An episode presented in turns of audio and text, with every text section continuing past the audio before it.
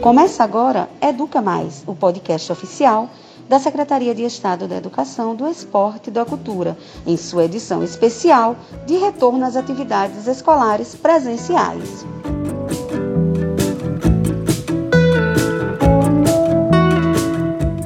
Diante do planejamento de retorno das aulas presenciais na rede pública de ensino, a Secretaria de Estado da Educação, do Esporte e da Cultura lança uma série especial de podcasts voltada para compreender melhor essa nova realidade que estamos aprendendo a conviver com essa pandemia.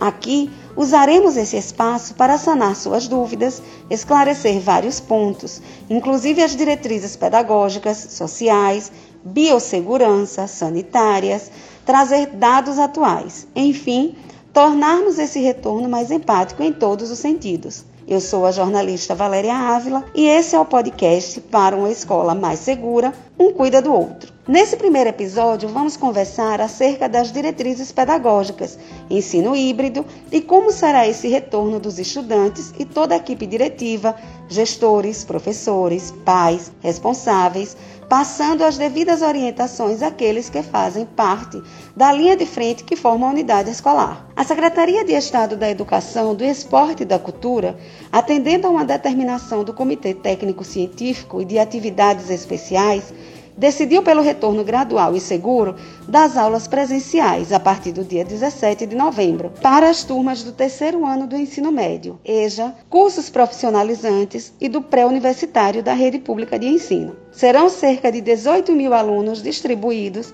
em 203 escolas nos 75 municípios. Esse quantitativo de alunos corresponde ao retorno de 12% dos 153.875 estudantes matriculados na rede estadual. O Comitê de Planejamento da SEDUC, que compreende técnicos e gestores da educação estadual e representantes do magistério, em consonância com as diretrizes governamentais nas áreas de vigilância sanitária, biossegurança e saúde, estão tomando todas as precauções e providências para um retorno seguro. Para compreendermos melhor esse momento de retorno às aulas, conversaremos com a diretora do Departamento de Educação da SEDUC, Ana Lúcia Murici, que vai explicar como se dará essa volta dos alunos após esse longo período de suspensão das aulas.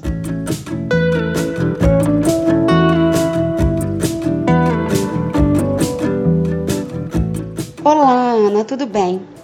Então, já sabemos que cada unidade escolar terá empoderamento e autonomia para estar realizando o retorno de acordo com a realidade de seus alunos, professores, funcionários, enfim, a equipe diretiva.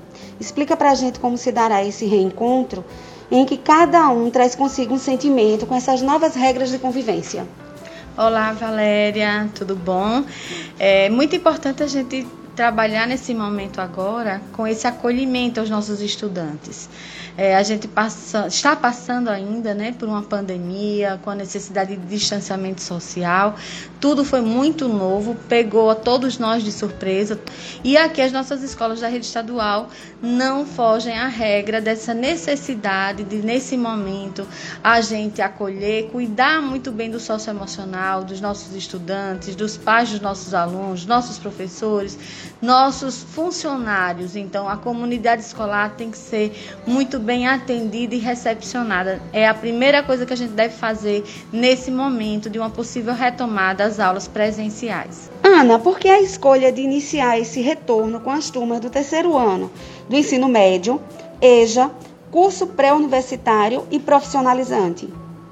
Olha, Valéria, nós temos é, que escolher dentro de todos os nossos estudantes matriculados na rede estadual quais são aqueles grupos que são prioritários para que a gente realmente efetive e dê todas as condições que eles retornem. E esse grupo corresponde justamente aos terceiras, às terceiras séries do ensino médio, que são os alunos que estão se preparando para o Enem, o Enem vai ser em janeiro, como também os alunos que estão matriculados na, no, Enem, no, no Enem e que cursam a educação de jovens e adultos, etapa do ensino médio.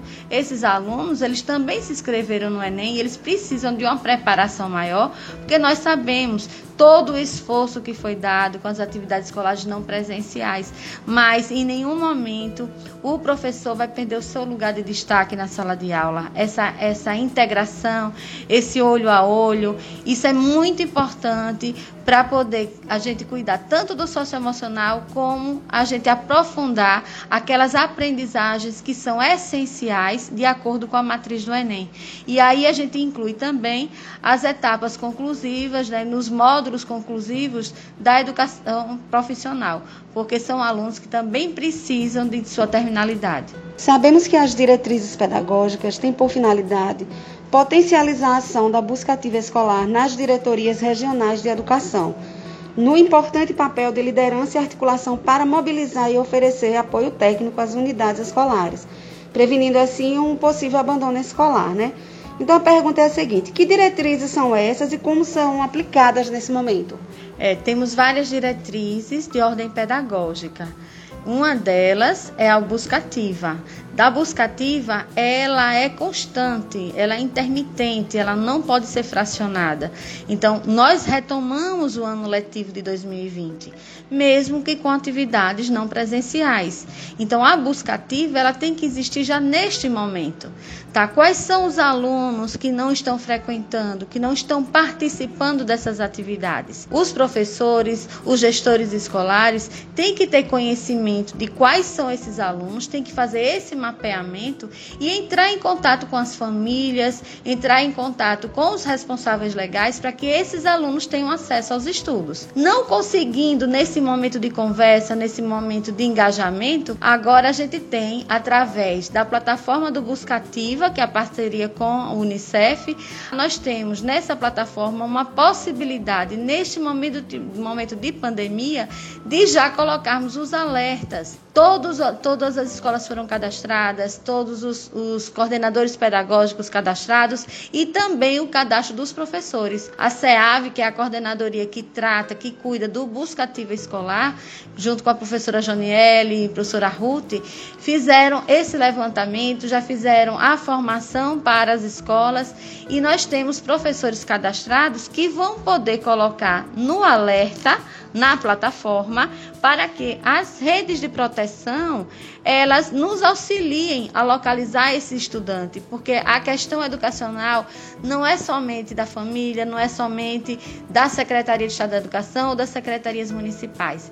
É interesse de todos, responsabilidade de todos. Então a saúde pode nos ajudar, a ação social pode nos ajudar, os conselhos tutelares, toda, toda essa rede de proteção à criança e adolescente, fazendo com que os nossos estudantes retornem às atividades, mesmo ainda no momento não presencial. Como será a questão de quantitativo de alunos por sala? Quantas horas de aula diária? Porque essa também é uma preocupação por parte dos pais, dos estudantes, dos responsáveis, uma vez que eles ficarão juntos boa parte do tempo, né, Ana? É sim, a gente tem todas as é, orientações sanitárias, de biossegurança, temos no próprio guia agora de diretrizes todas essas orientações sanitárias para a rede estadual e para também auxiliar na, nos cuidados nas redes municipais e até mesmo na rede particular. O que é que a gente pensa em relação a isso? É, o momento do rodízio ele é necessário porque o distanciamento social ainda se faz necessário. Então, se nós temos na escola uma sala de aula que tem a capacidade para 40 estudantes, quando a gente utiliza o distanciamento social de no mínimo 2 metros entre uma carteira e outra, talvez a gente não consiga colocar 40 estudantes. Ah, talvez seja necessário a gente ter a metade do número de alunos. Tudo vai depender da área, da metragem, né? O metro quadrado daquela sala de aula e o número de alunos que será atendido por aquela turma. Então, por exemplo, se eu tenho uma turma de uma sala de aula que tem uma metragem onde eu possa ter a presença de 20 estudantes com esse distanciamento de dois metros, eu não preciso fazer o rodízio para essa turma se eu tenho somente 20 alunos e os 20 alunos já atendem às recomendações sanitárias do distanciamento. Neste caso, eu vou poder retomar essa turma com 100% dos seus alunos. Então, essa lógica, esse bom senso e esse suporte foi dado no guia de diretrizes pedagógicas. Nós temos lá uma tabela que vai uma sala de aula desde 17 a 20, a 20 metros quadrados até uma grande sala de 85 a 88 metros quadrados. Então, é, essa, essa tabela, dando esse parâmetro, vai fazer com que nossas escolas tenham autonomia para o seu planejamento. Então, aquelas turmas mais numerosas, com certeza, se elas tiverem uma sala de tamanho médio, essa turma não vai poder voltar com 100% dos seus estudantes. Então, a regra é que a gente tenha 50%, desde que atenda ao distanciamento necessário pela é, recomendado pela é, pelos órgãos de saúde pública e o próprio guia sanitário, que é expedido também agora pela Secretaria. Não poderíamos concluir esse bate-papo sem falar do ensino híbrido. Explica melhor para a gente como vai funcionar essa nova modalidade, né? Ensino híbrido é uma metodologia de ensino, é uma metodologia que ela veio para que a gente possa, eh, na sala de aula, seja nesse momento agora presencial de uma retomada, mas que a gente possa utilizar as tecnologias, os meios digitais, para dar uma dinâmica maior à sala de aula.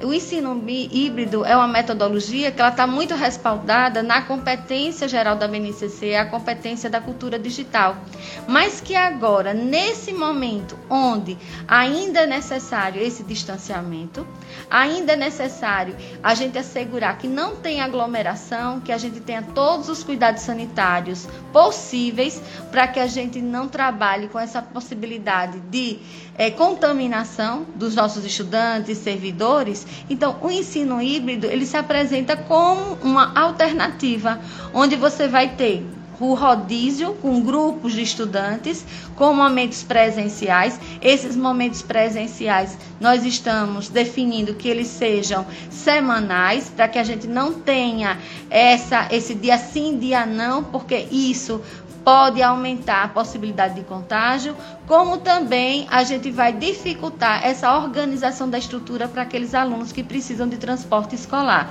Então, se a gente tem uma semana com um grupo e na semana seguinte já teremos um outro grupo, isso facilita muito para assegurar a saúde dos nossos estudantes, dos nossos professores e demais servidores. Além disso, a gente vai fazer com que todo esse respaldo, todo esse aprendizado que nós tivemos com as atividades escolares não presenciais, seja por meios digitais, seja por meios físicos, que continuem. À medida que a gente tem um grupo que está tendo a aula presencial, o outro grupo vai ter oportunidade de continuar com aquelas aulas não presenciais. Mas aí vocês me perguntam, e em relação àqueles estudantes que estão com dificuldade de acesso para a utilização das tecnologias? Esses alunos serão os alunos prioritários para retornarem dentro das fases de retorno é, ela, é, estabelecidas pelo governo do estado. Então, dentro das terceiras séries do ensino médio, por exemplo, eu tenho numa escola em torno de 400 alunos.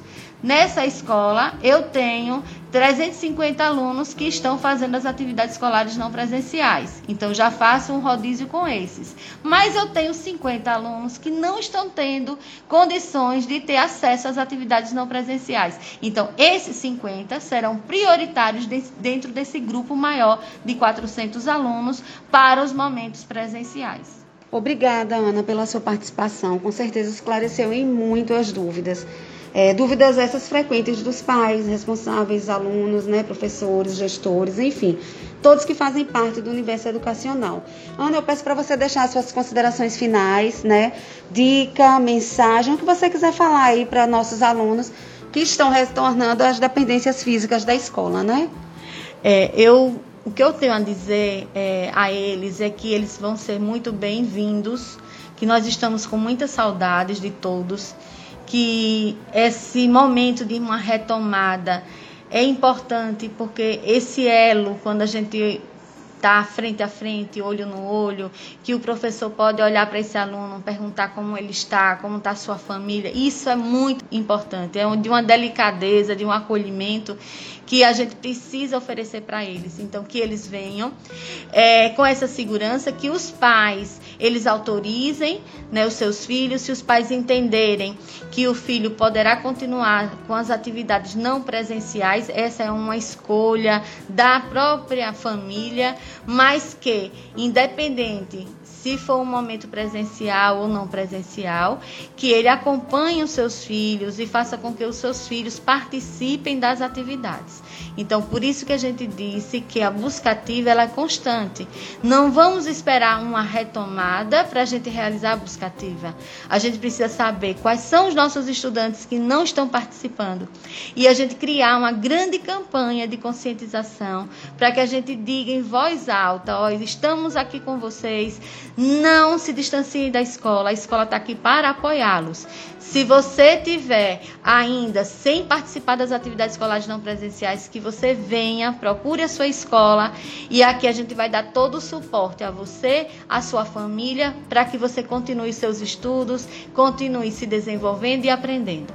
É essa a minha mensagem final, que a gente não espere que a gente tem que fazer acontecer. Não temos uma escolha, gente. A escolha é fazer com que os estudos sejam levados, é, sejam é, acessados por todos os nossos estudantes.